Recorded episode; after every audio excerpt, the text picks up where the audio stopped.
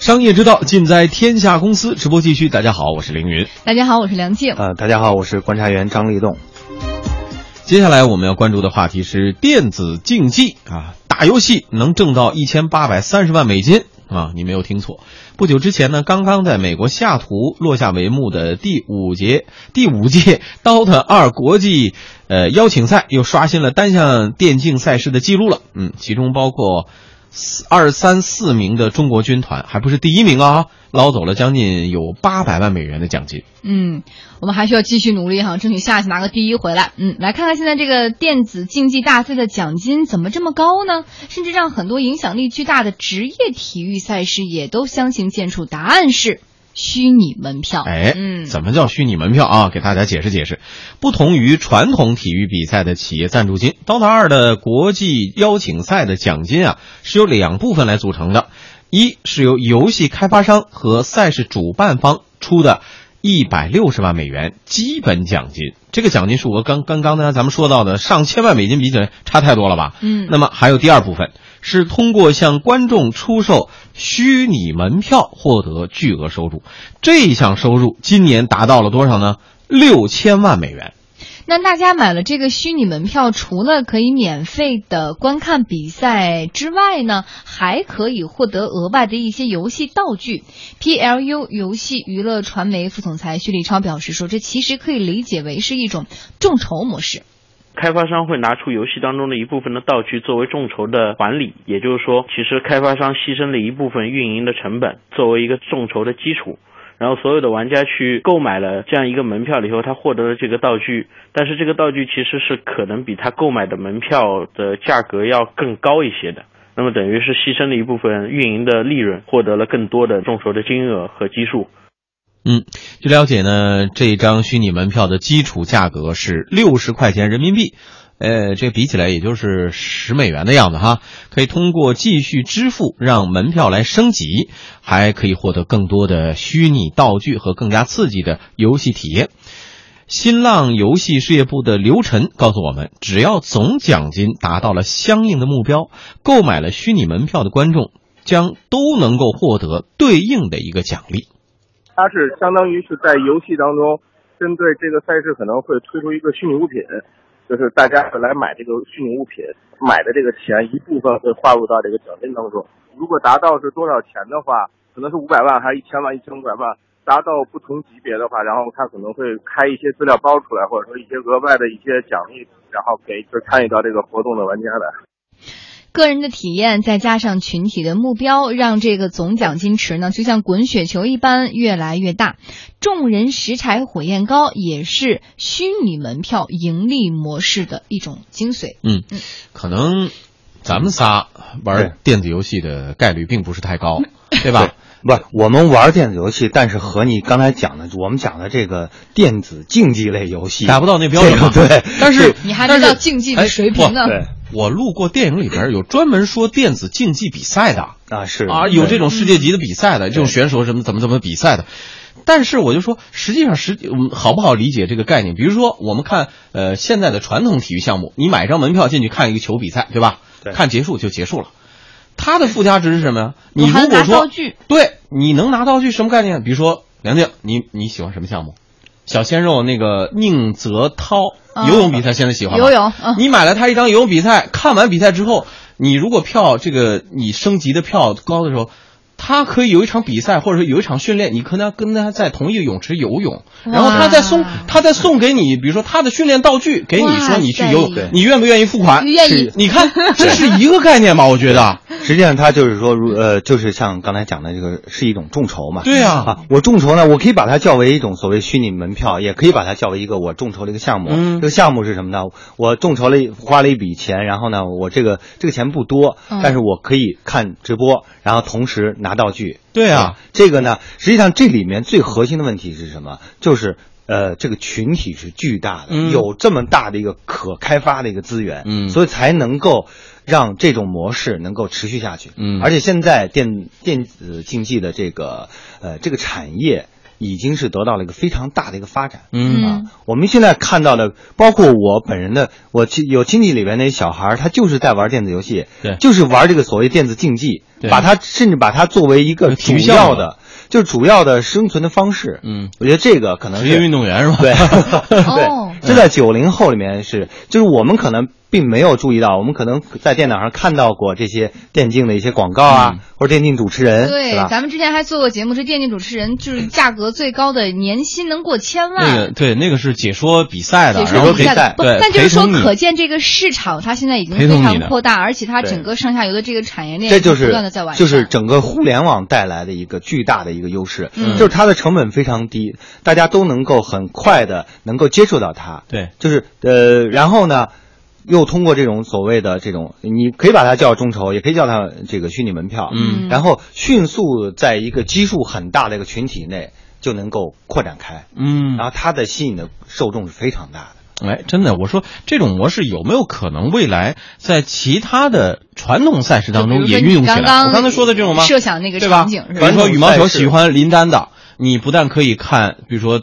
呃，就就承包一场赛事的话，嗯你独家的可以看他的比赛。同时呢，比如说你的级别不一样，你买的票不一样，还可以，比如说我们林丹用的羽毛球凌云讲拍的这个事儿呢，是现在很多的视频网站在干的一件对吧？嗯视频网站，因为它现在为什么好多视频网站在做一些独家的体育类的直播？嗯，就是通过这样的方式，然后吸引到，因为体育赛事是最能够吸引大众的，嗯。而且呢，呃，大众通过每一每人掏很少的一点钱，就能够享受到整个呃比赛的直播，甚至能够参与到其中，对吧？嗯。有一些互动，嗯。所以像这个可能对于一些视频的网站来说，它获得了一个这样的一个呃，就是更好的一种运营的模式和一种内容。嗯但是这里面有一点是什么呢？如果说，呃，你仅仅是抓住某一个。某一项的话，嗯可能它这个电子竞技类的这个项目，它有一个生命周期的问题。但是呢，如果你把它做成一个平台之后，不同生命周期的一些电竞项目，嗯不断的在你这个平台上进行一个展示，那这样你这个这个产业链就会更加的完整完整，然后这个生命周期的这个局限就会被破除掉。啊，明白了，这意思就是所有的体育项目都可以在一个平台上那来就是看进行这种这种，那就是看这个视频网站是不是有这样的这个非常强大的资源的这个整合能力了。啊，选择你可以选择。实际上，我们可以讲到了一个视频网站 对对一样，电竞也是一样呃。类似哈，这种模式是可以复制的，对不对？啊，好，一小段广告之后，我们继续来关注电竞大赛。好，我们继续来关注。去年呢，有数据统计啊，电子竞技比赛的观众已经达到了两亿五百万人次。国内某知名游戏公司的总监就表示说，电子竞技市场比常人想象的更大。几天前啊、几千万玩家围观了周杰伦的电竞首秀，就足以证明这一点了。周杰伦有一天他打了一场比赛，然后同时观看的人数好像有一千六百多万人，服务器都卡了，就很多人看不了。他同时观看的都有这么多人，你想他的整个玩家群有多少？过亿的啊，都是好几亿的。它是具有竞技性吧，又是五 v 五这种，所以说它就跟我们看一场足球赛或者篮球赛一样，它是这种观赏性其实还是比较强的，因为它讲究一个操作嘛。PLU 呃游戏娱乐传媒的副总裁薛立超也很赞成这种说法啊。他说，目前呢，全中国电子竞技用户超过一亿人，其中包括一些职业选手和职业的玩家。职业选手呢，在全国人数不多，大概有几千人，属于各个职业俱乐部，相比起来薪水是比较高的。职业俱乐部中国大概有三十多家吧，每个背后其实都是有一资金雄厚的财团在支持的。他们整个的俱乐部有训练场地，呃，选手宿舍，有队里面的战术分析师，有队医，有营养师。有教练，整个的各方面的配套是和体育俱乐部是没有什么区别。像这种职业俱乐部，其实中国还并不是那么多，也并不是特别的完善。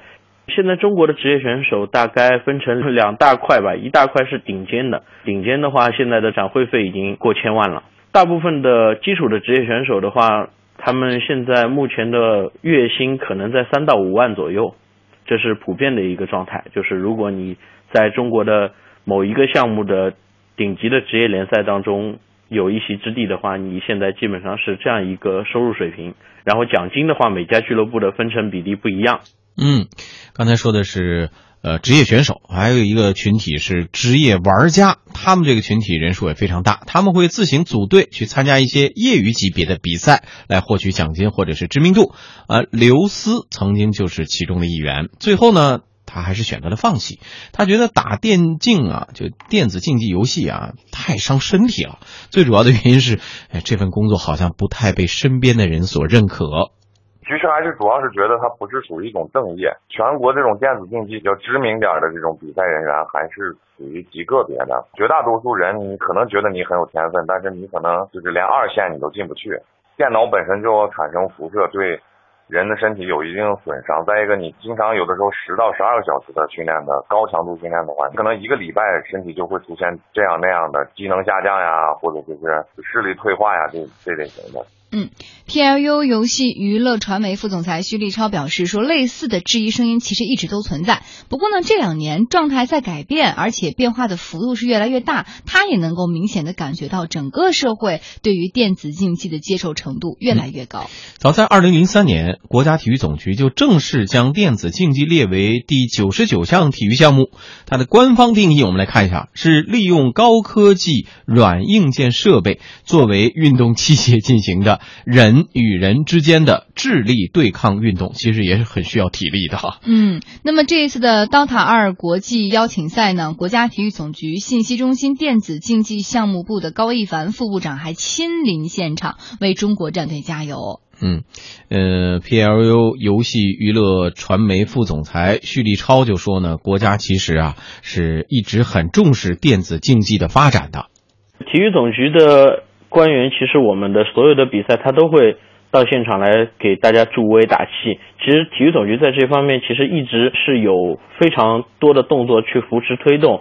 然后由于这个市场它并不成熟或者还没有到达规模化，其实这个我们常说有的东西是一个势，就像移动互联网或者就像去年手游一样，它是一个势。大家整个行业都一起在推的时候，它就容易被推起来。而前几年的话，其实这个行业还不是很成熟，所以这个势还没有起来。但是从前年开始，电子竞技的这个大势，其实在整个中国已经起来了。所以全行业各方面，包括媒体也好，还是机构也好，呃，开发商、运营商，还是从业人员、俱乐部，大家都很明确有一个非常明确的目标了。以后，现在其实这个行业发展的速度是非常快的。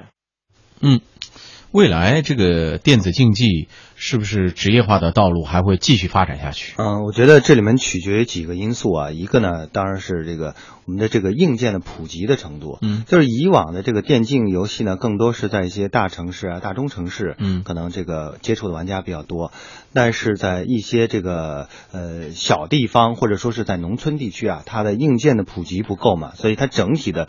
一个一个活动或者一些一个项目，它能够有一个很高水平的话，至少是它有一个非常大的一个群众基础的。嗯，那这个群众基础这两年可能是在不断的在扩大，对，让我想有赖于这个硬件的这个普及，硬件提升，网络速度提高，对，这都有。网速要很慢的话，动不动打不起来网了，你还没出枪呢，你都死了。对，另外一个呢，就是理念的这个。就是我们对理念的一个改变，嗯，就是呃，像我们的邻国韩国，它的一个电竞产业发展的非常快，就是因为他们在这个理念上，呃，是公众是比较接受的，然后政府呢比较就是大力度的支持，这是非常重要的，就把它作为一个呃几大竞技类的项目之一。那这样的话，所有人去去参与之后呢，这个产业的产生了一个良性的循环，它才能够持续。那现在我们国内更多的人会觉得说，我们可以接受了，但是呢，你要真的是，如果是你的一个至亲啊，是一个呃这个晚辈去，我就是以这个打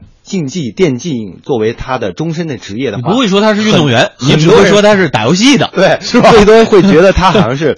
多少会有一点说，好像有点不务正业啊，等等的。可能他真正的呃赖以谋生，把它作为一个赖以谋生的这个一个产业，或者作为一个职业发展的话，也有赖于就是大家的理念的一个破除。嗯，那另外一个确确实实，电竞和其他的体育项目真是不一样，它对于眼睛还是有伤害，对身体有伤害。所以我也在想，实际上科技的进步啊，可能最终也会改变所谓电竞行业的生这个状态，因为我们知道虚拟技术已经现在越来速度越来越快。